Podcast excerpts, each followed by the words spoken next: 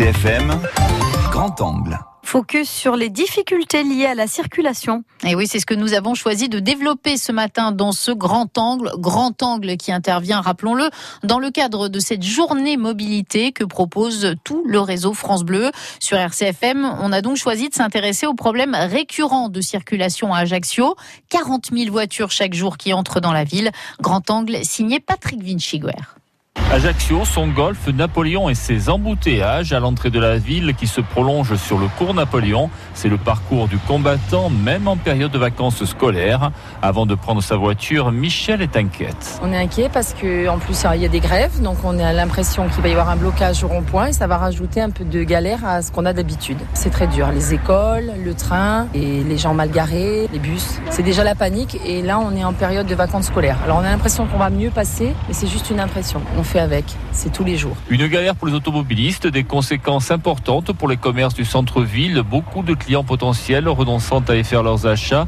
Rita Beverage de l'association des commerçants de la rue Fèche exhorte les élus à trouver des solutions. Nous ne sommes pas payés pour trouver des solutions. Je pense que nous élisons des personnes aux responsabilités. Nous, nous sommes des lanceurs d'alerte. Il y a tellement de retard dans les infrastructures. Donc, il y a effectivement tous ces points-là qui devraient être euh, travaillés en concertation avec l'ensemble des institutionnels. Des places de stationnement supplémentaires, des infrastructures plus adaptées et des transports en commun beaucoup plus utilisés. Ce sont justement les solutions proposées par la communauté d'agglomération d'Ajaccio.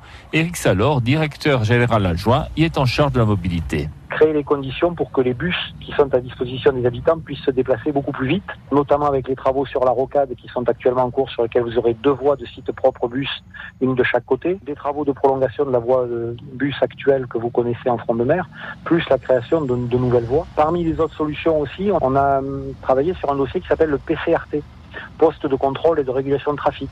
C'est un système de gestion intelligent numérique de tous les feux pour arriver à une meilleure synchronisation des feux qui devrait permettre dans les deux ans qui viennent aussi d'avoir une, une, amélioration euh, énorme des conditions de circulation. Autre solution, le train. Comme entre Casator et Bastia, les CFC développent les rotations périurbaines entre Mezzana et Ajaccio.